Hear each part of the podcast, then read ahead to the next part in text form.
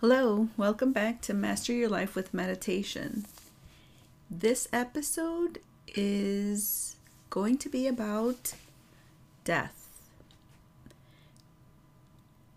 That's something that we usually do not talk about.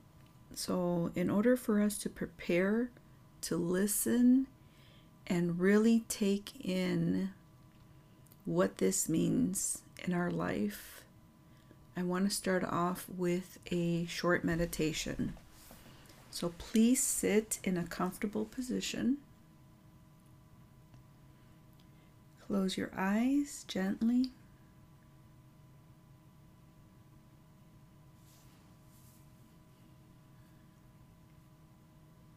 Notice where your feet are touching.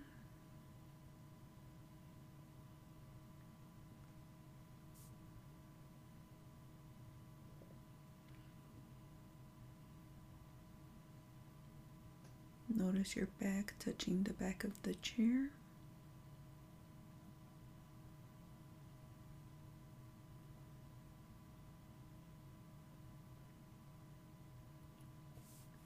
Notice where your breath is.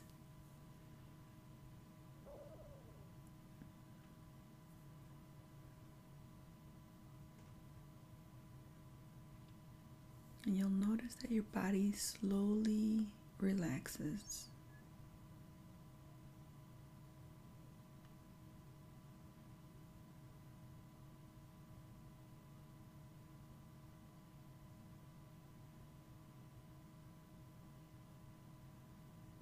Be aware of any internal sounds.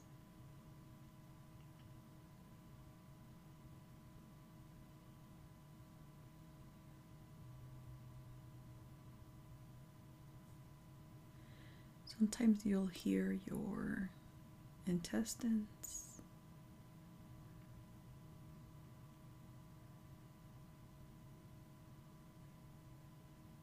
The sensation of your lungs moving. The unclenching of your jaw.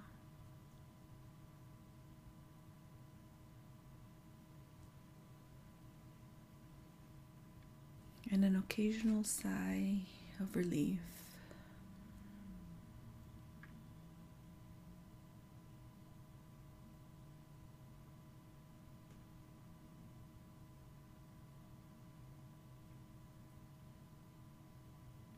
You'll notice noises around you.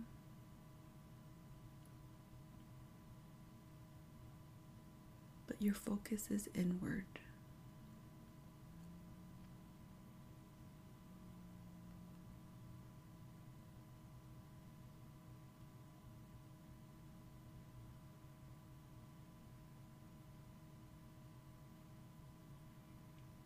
And you can use a mantra to bring you back to awareness. So we'll use the mantra love. And you'll say love in your mind whenever you notice you have distracted your attention.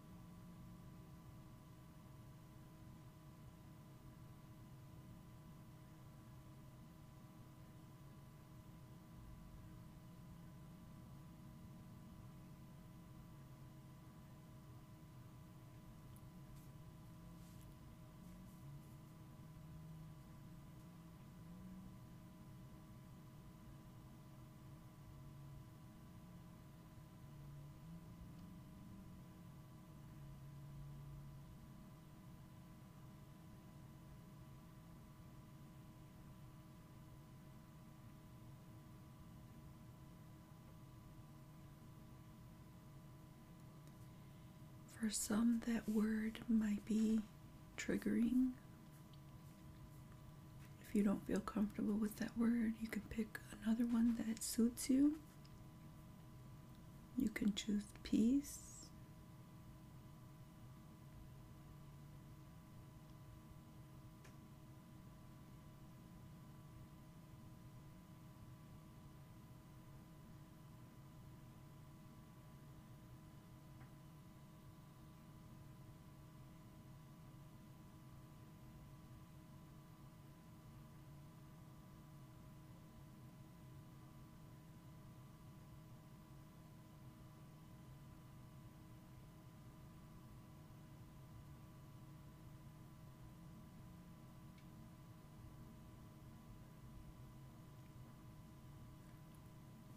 The important thing is that it doesn't stir up a lot of emotions or thoughts with the word. It's neutral.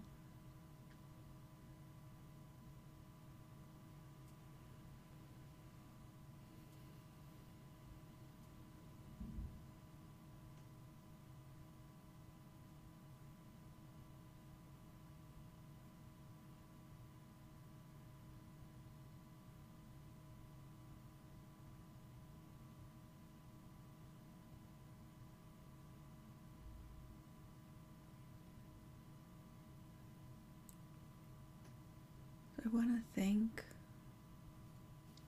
my body for being able to move around, for the food that I consume, for the people I interact with, for the job that sustains me.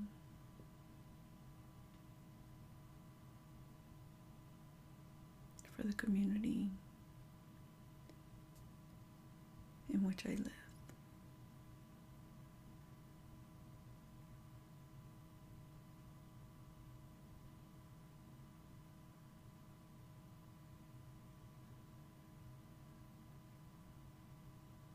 And coming back to my breath.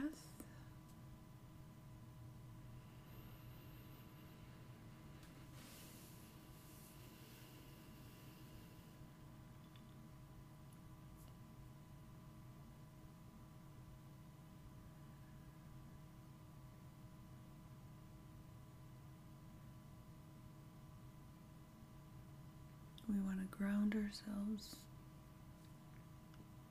be embodied.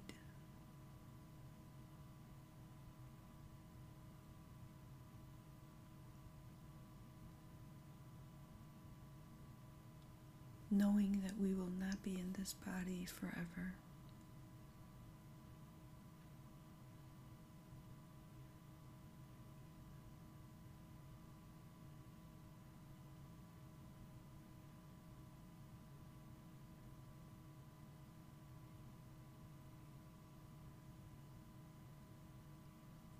Thank you for housing me.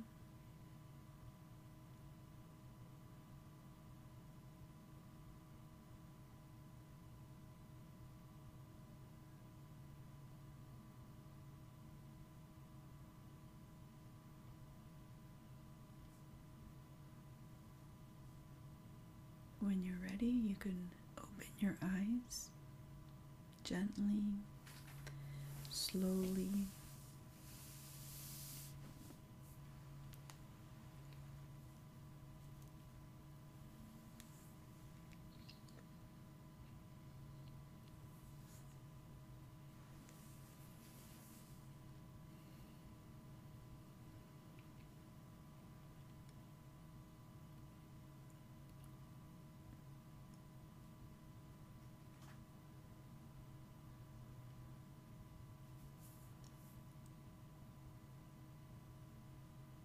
Can we prepare for death? How often do we have conversations or thoughts about our death?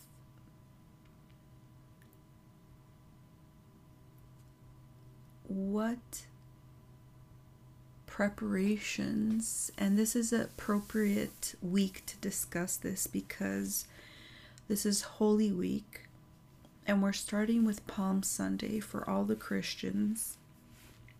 Today is the day we celebrate when Jesus came to Jerusalem. And within that time that we celebrate this week, it's all about all of the actions Jesus took to prepare for his death.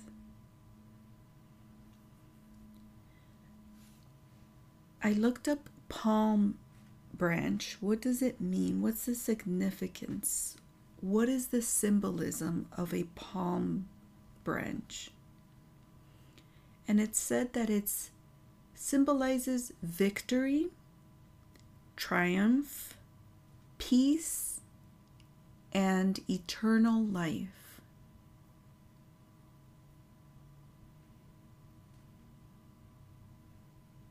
So, looking at a palm tree, looking at a branch, observing today being a day of receiving Jesus.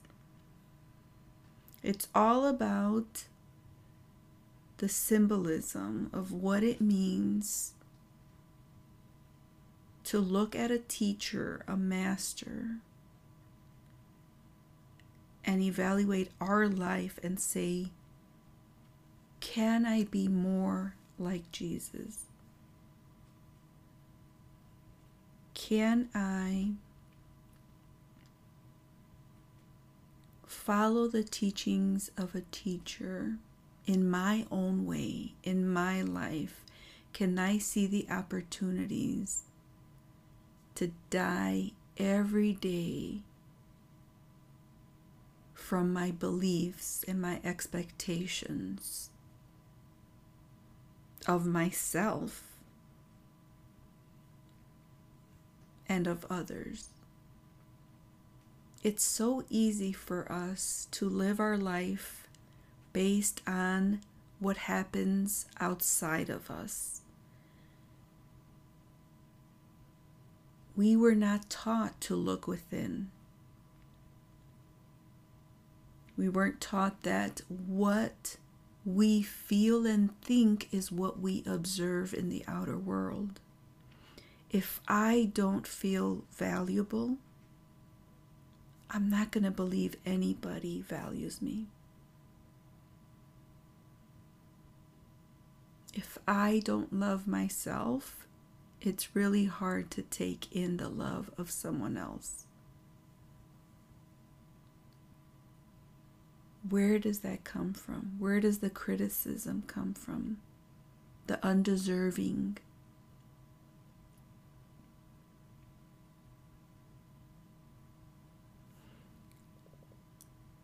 Unfortunately, it comes from our upbringing. It comes from the messages that our elders passed on to us.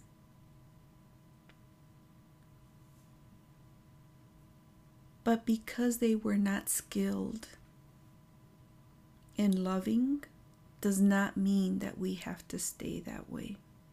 And it does not mean that we judge them for the things that we did not get, that we needed.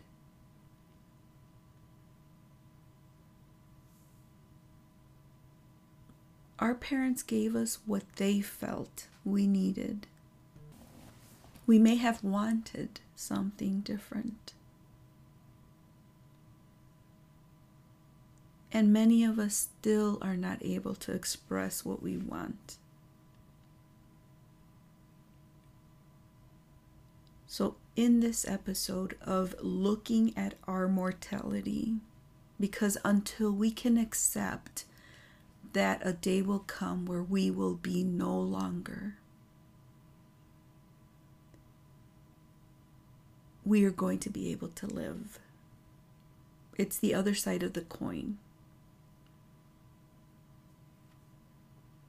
A lot of times we don't live because we don't have death in our faces to remind us that life is short. And is it worth staying with that grudge? Is it worth distancing yourself from someone you love?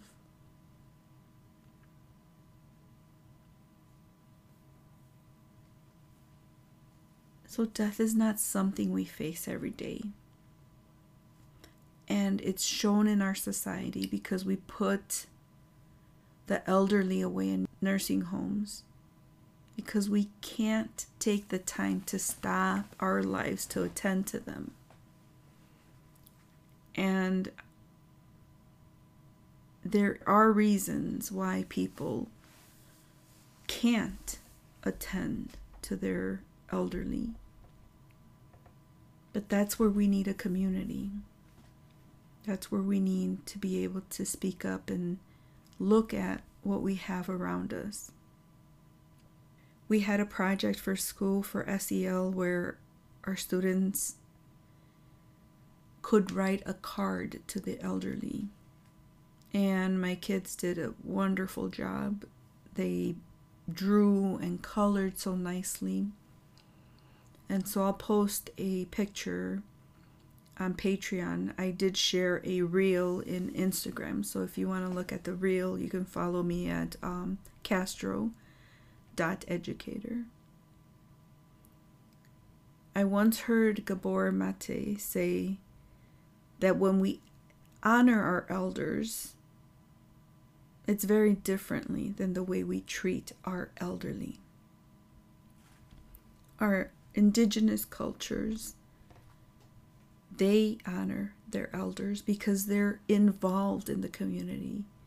They're not put away anywhere. They're still sharing their lives with their families. I had shared a documentary you can find it on Patreon. It's episode 141 called Self Care. In that documentary, there's a midwife in her 90s and she's from Oaxaca, Mexico. She delivers babies in her little town and she's still active in her 90s and she's already ready for death. She has lived a long life, but she's been very present in her living. She has served her people. And you can see how mindful she is in her way of living. In the Buddhist tradition, there is a teaching of the three jewels. And the three jewels have to do with the first is the Buddha, which is the teacher. And you don't have to follow Buddha. This is just the teachings that come up in Buddhism. And like I just said earlier with Jesus, you can look at his actions. So if you look at the Buddha's actions, their way of living are giving you messages of how to live righteously, how to live with love. The second jewel is the Dharma, which are the teachings that the teacher gave to the people who were willing to listen. And the third is the Sangha, which is the community. We learn through interactions and socializing with others. I spoke about emotional intelligence in other episodes and we're social beings. But being social comes after self awareness. And if you really want to know who you really are and connect to your source, you need to spend time in silence in those precious moments, that's when the veil between life and death thins. When we're distracted in the world, that veil turns into a wall. Between life and death, it's a wall because we don't see how we're connected.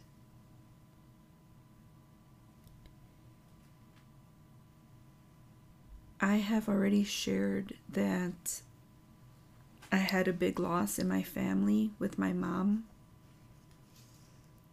And there was also another loss with my mother in law. And I want to share with you something I wrote the day after my mother in law passed. And this I wrote in my journal on November 21st, 2022. The last 24 hours of her. Saturday at approximately 2 p.m., Doña Maria suddenly got gravely sick, threw up lots of liquid, and coded. She was being taken care of by her son, Martin. He witnessed her deterioration and made the choice to have the medical team keep her alive. She had always stated that she didn't want to be resuscitated. I was on my way to the hospital when I texted Martin to see if he needed anything. He called me back in a panic, telling me to call everyone to get to the hospital quickly. It was a painstaking conversation, and I can tell he wasn't accepting what he was seeing. His first response was to keep his mother alive. She was taken to the ICU where she was put on life support. From between 2 and 4 p.m., all her children, in laws, and grandkids came to the hospital to be there. Be present for whatever came next.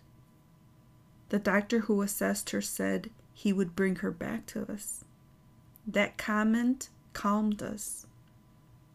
He wanted us to stay positive. It was a bit of a solid reassurance to prevent some from completely losing themselves in the pain. It was a life jacket to stay above water of the pain.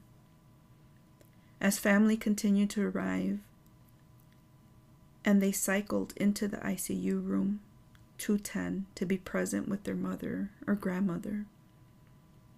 She was never left alone from 4 p.m. until 3 p.m. the next day.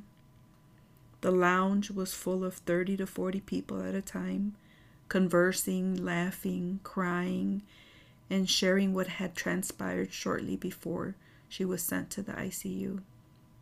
The whole time, family was in the lounge. There was food available pan dulce, café, tamales, champurrado, donuts, pretzels, chips, water. Nephews and uncles provided the food. Nieces and aunts provided their love.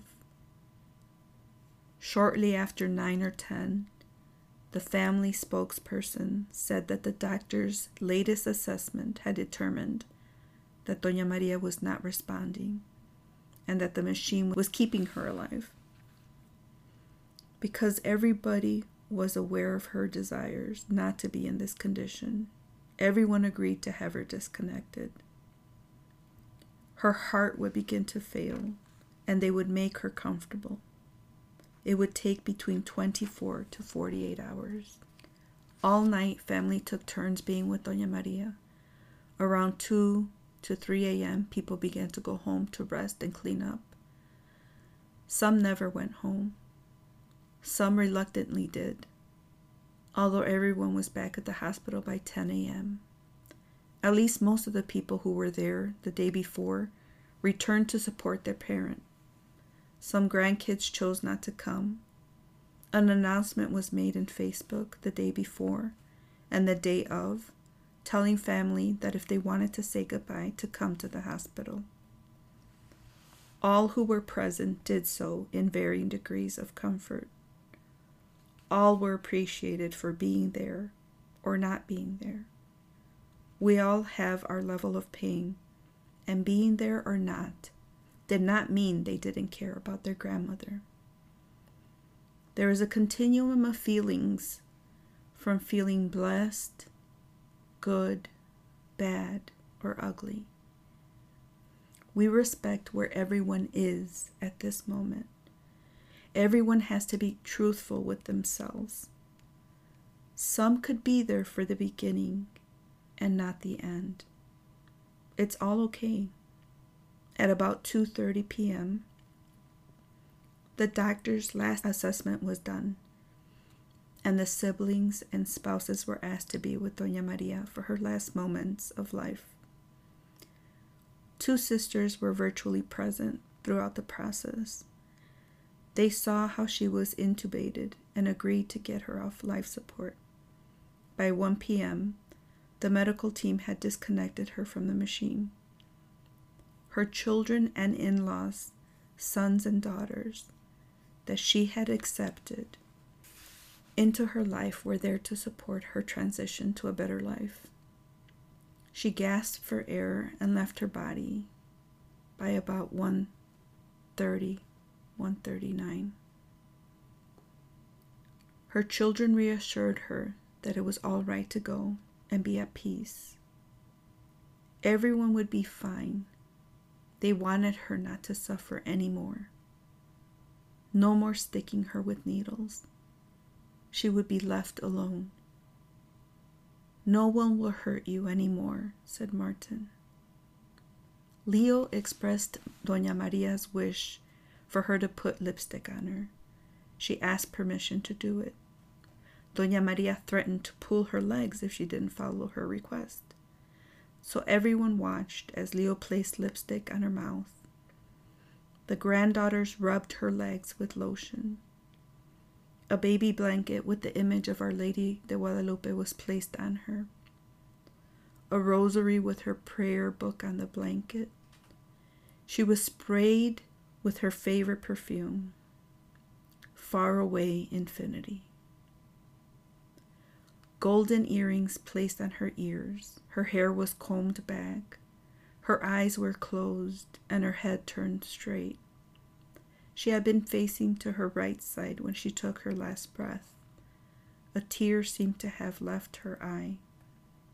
She looked at her children and said goodbye with her last breaths. Her life does not end there. Her children will mourn her grandkids will continue her bloodline. Her eldest daughter gave the most beautiful speech. She said, Thank you to everyone for being present. Forgiveness for all the difficulties. She said, Release all the pain and differences now. This is an opportunity for a new beginning. Gratitude cleansing. And the last part of her speech was on staying connected as a family. Because Doña Maria had taught us to be together and care for each other, that we continue that celebration of her life with us for many years to come. As the elder and someone who has worked on herself, it was beautiful to witness her speaking on behalf of my mother in law, who felt all the same things but didn't have the language to express it. Although she didn't want to be on a machine, this experience allowed her family to give her the proper rite of passage to a new beginning. We can focus on what we expected for our death or we can allow all the blessings created by having 24 more hours to express our love to our mother. There will always be varying degrees of mourning. Some will seem to be okay, but they will have their moments of grief. Some may be in the dark of it now.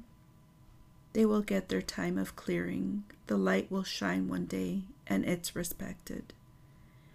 Everyone has their own timing to mourn. There is no one right way to mourn.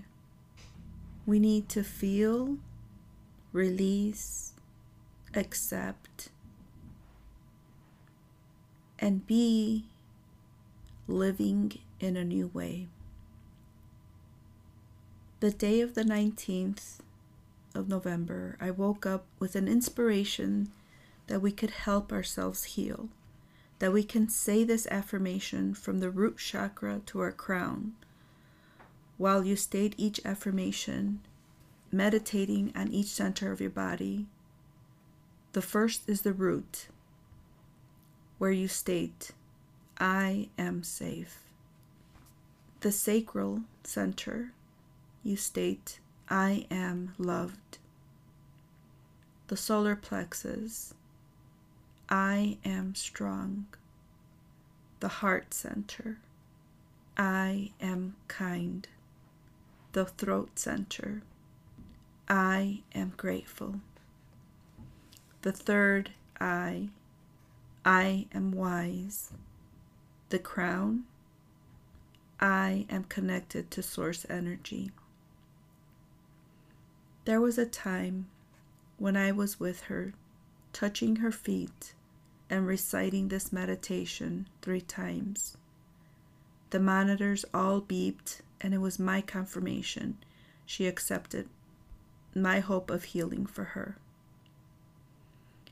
There was an online woman presenting Mayan cosmology teachings, which I watched the same day, Saturday morning.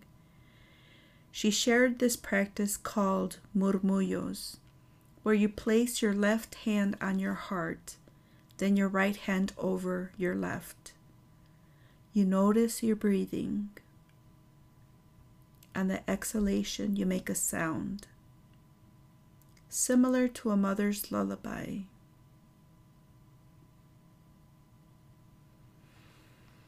Hmm.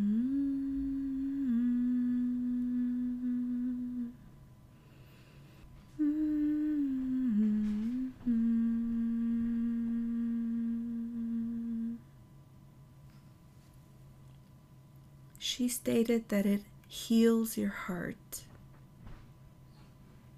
The root of love is nurturing yourself healing the pain of not getting the love you deserve. It's a practice we need to implement to give ourselves that maternal and paternal love we may or may not have received when we were young. As I watched the family say goodbye to Doña Maria's body, I saw a mother lying on a bed with her daughter, Lola, rubbing her hand and next to the daughter was her daughter, Karina, rubbing her mother's head. Intergenerational healing, loving, and nurturing in action. We can observe these actions and choose to downplay them. We intuitively know what we need and give it to each other. We just need to be present enough to be aware of it and take it in. They are gifts of love displayed for some and offered to many when it is observed. It took a lot for some to be present. It was physically draining to be in the space, grieving the present loss, as well as bringing other deaths to this one. When Caesar came, I felt the family was completely there Manuel's presence is with him, and being there provided closure for Doña Maria and the whole family. I wanted to write all this down because I don't want to forget this blessed moment. Thank you, God, for all your gifts. May we grow more united as a family so we can feel the unconditional love you offer to us always.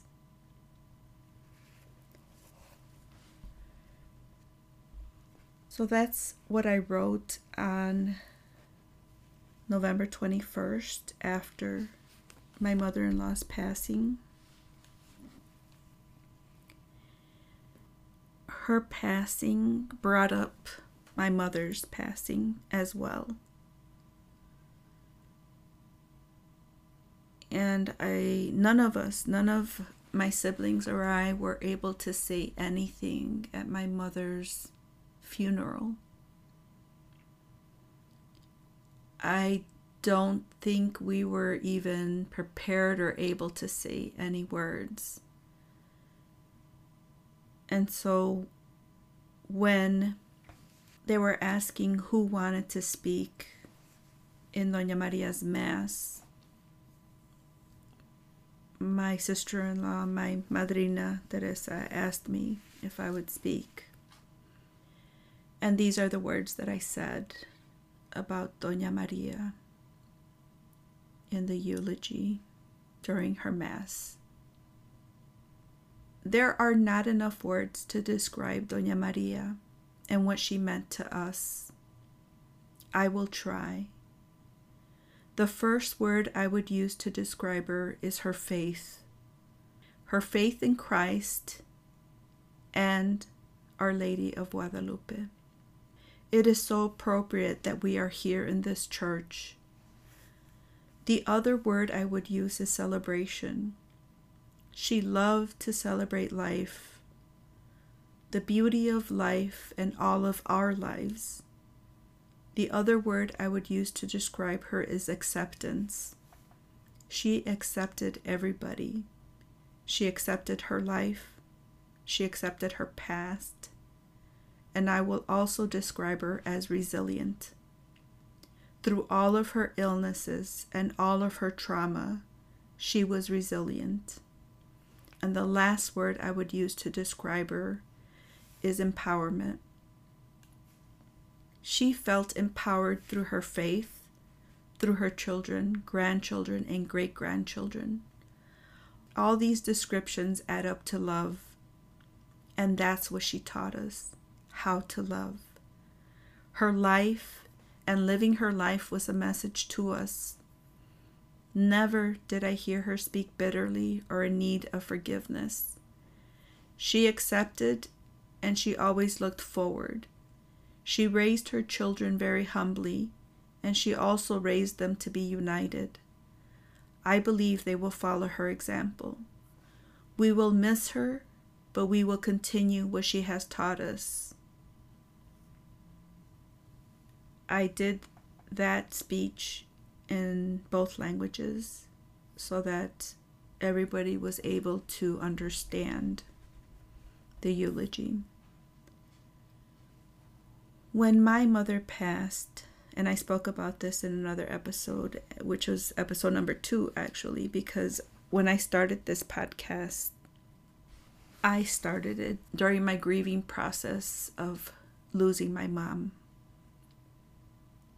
So, what happened in my mom's mass was that we were all sitting there, and I envisioned her rising from her coffin and going to heaven.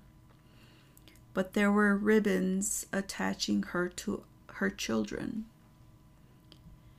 And what I did was I cut those ribbons and letting her know that she did not have to be afraid that we would be okay, that she did not have to worry over us, and that she didn't have to suffer any longer. That those ribbons of the usual human feelings that we have for our children of protection were no longer needed but that she would continue to be connected with us through our love for her and through us feeling that she loves us. So we continue to be connected. But I felt that in that vision of just cutting the negative, that it was no need for her to suffer in the afterlife was very important to me. And that's why I think that it's very important that we prepare for death. That every day we do something to purify the things that are causing us suffering, the beliefs that have us attached to expectations that are not really what is the best for us or our children or our husband or wife.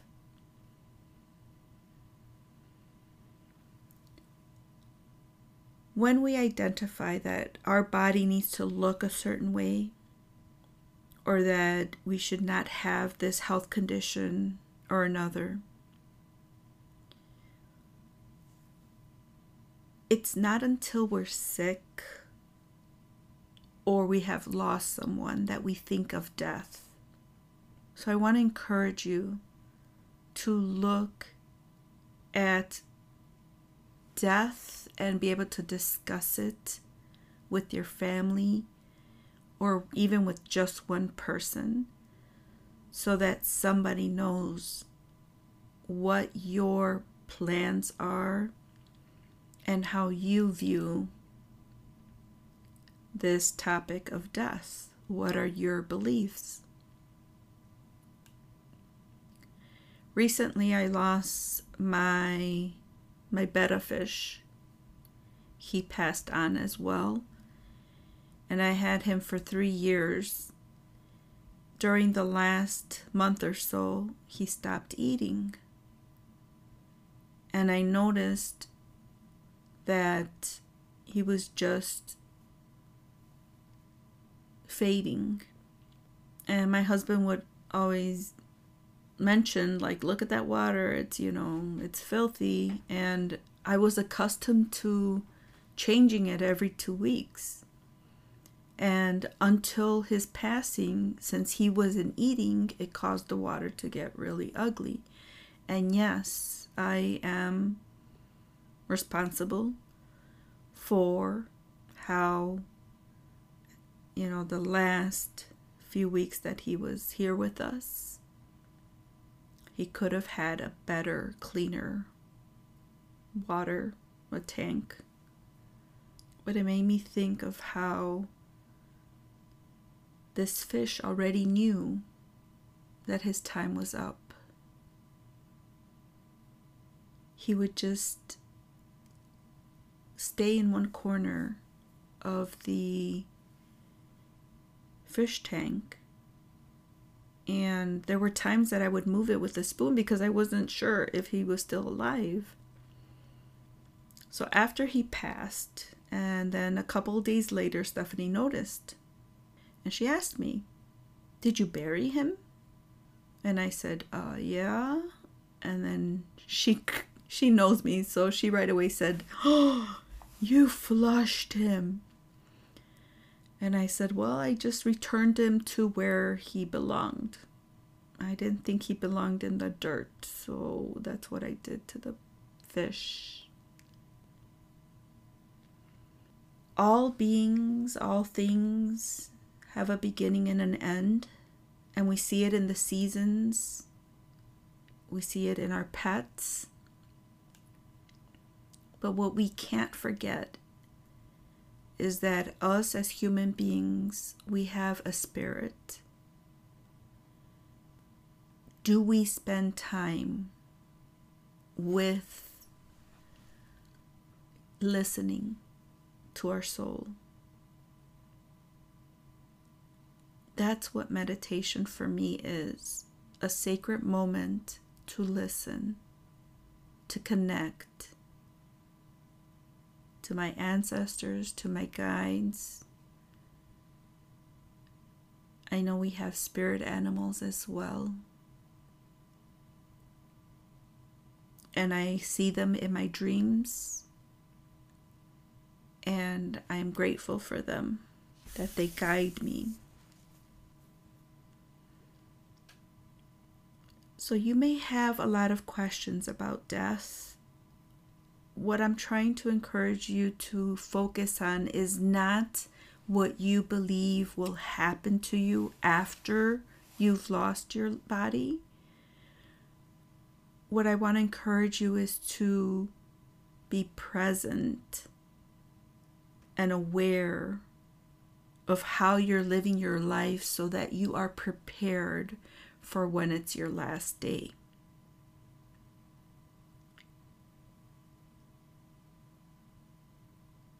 I had the fortune of translating the last rites, the last prayers from the priest to my grandmothers, both grandmothers, in different occasions.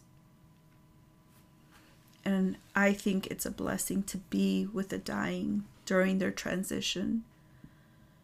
It was very healing for me to be there with my mother in law and my husband and his family and my family because I've been in the family for 33 years.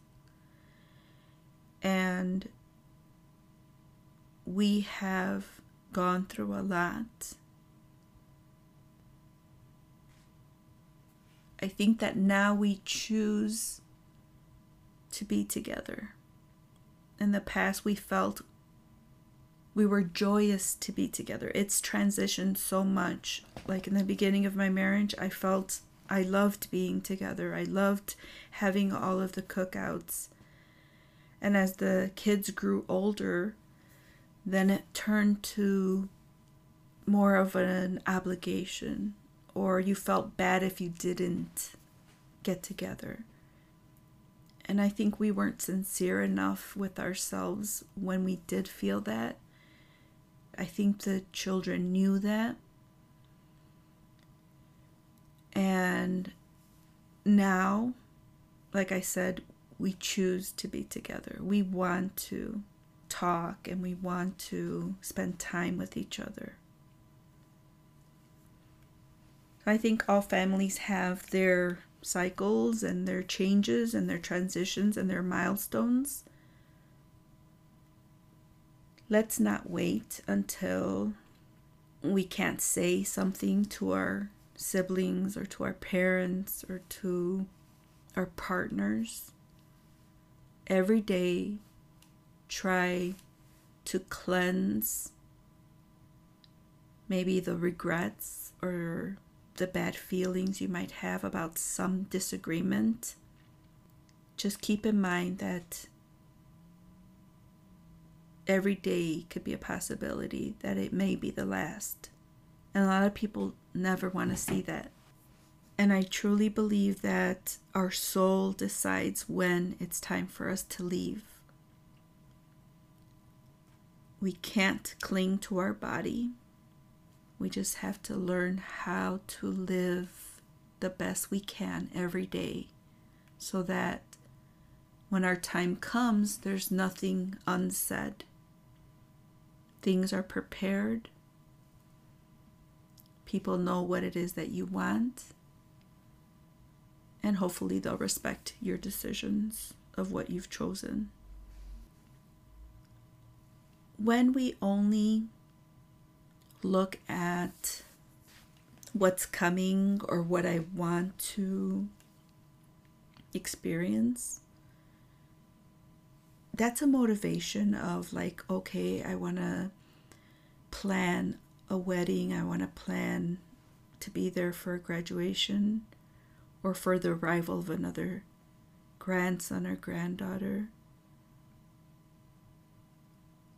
It's great to celebrate the thing is, how can we celebrate each day? Through the mundane, through the routines, through the dullness sometimes that we feel. If we feel stuck or that we feel we're wasting time or we're distracted from survival mode of providing, because that's where I felt stuck when I was a young parent, where I felt that I needed to control and I wanted to keep safe out of my anxiety. So, because I was such an anxious parent, I didn't allow my kids to be who they are. As grown men, I hope that they know that I love them and that I value them and that they are enough and that they can do great things and that they're great men. And they are that because of who they have as a father. I am learning how to open my heart so that they do feel loved the loss of a family member keeps death at our forefront of our thoughts because that's something we're experiencing now. But don't let that keep you from touching in and knowing who you are and spending time with your self, your higher self, Because the more comfortable you feel with yourself, I think the more at peace you will be when you leave this earth. So I hope this episode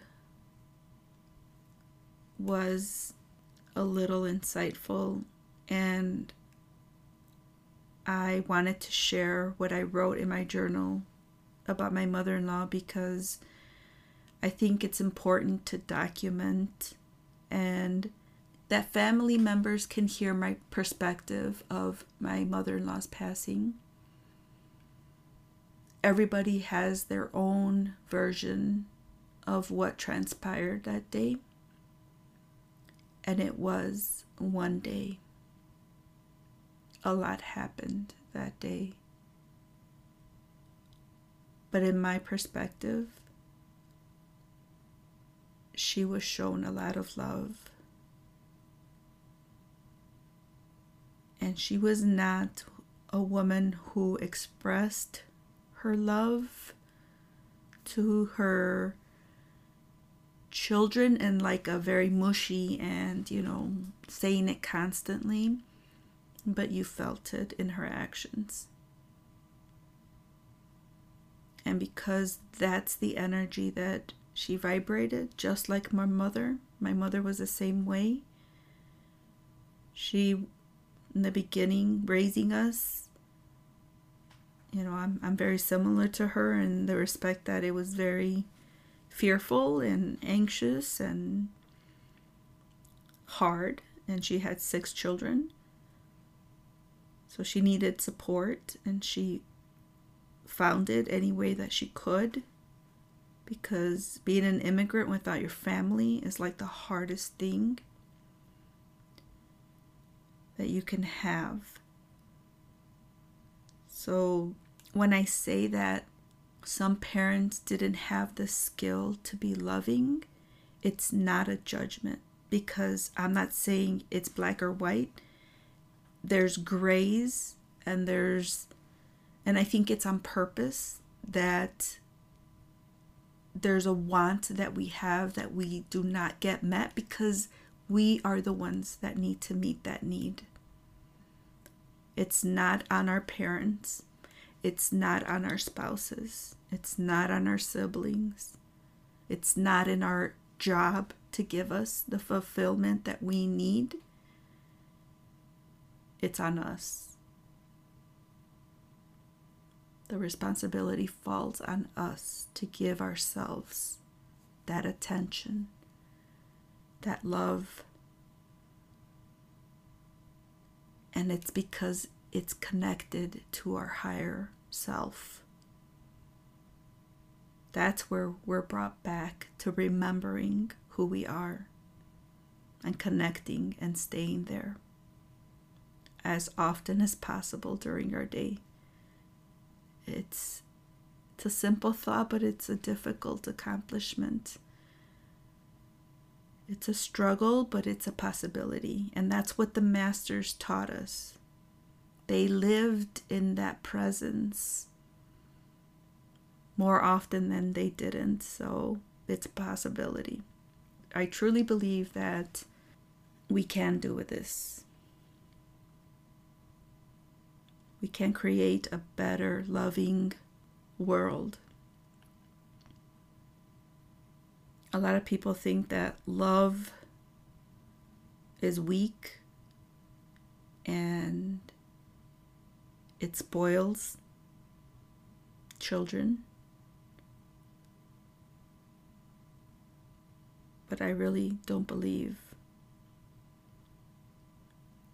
that you can spoil somebody by showing them how loving and precious they are. And, and that's different. I, I was talking to a woman yesterday, and, and there is a difference between what you do, your behavior, and who you are. And that's what I'm talking about. When your child does not behave in a healthy way, if they are harming themselves or others, definitely you need to call that to their attention. But the essence of who they are, who we all know that we're all connected, that's what I'm talking about.